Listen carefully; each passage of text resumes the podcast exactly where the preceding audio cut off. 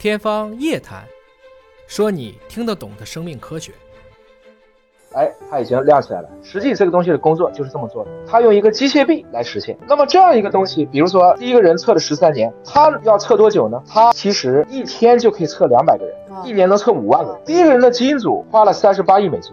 那今天这样测一个人的基因组花了多少钱呢？九十九美金就可以完成，就是一个世纪成本最低就可以到这儿。所以这就使得过去的王谢堂前燕，如今可以飞到寻常百姓家，大家就不会再问我测个基因，我为什么呢？而今天就变成了，哎呀，为什么不测一个呢？华老师，这个技术现在华大的这个技术是领先全世界的，至少领先美国几年的时间，就在这个领域上。所以从这样的一个点上，我是想说，这些东西就是我们今天追求精确的一个结果。这样一个设备，它本身是大量的光、机、电、磁、流控、媒体，包括存储、生物信息分析、化学，其实都在里面。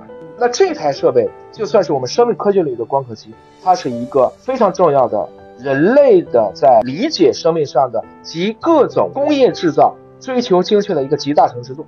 就这样一个东西。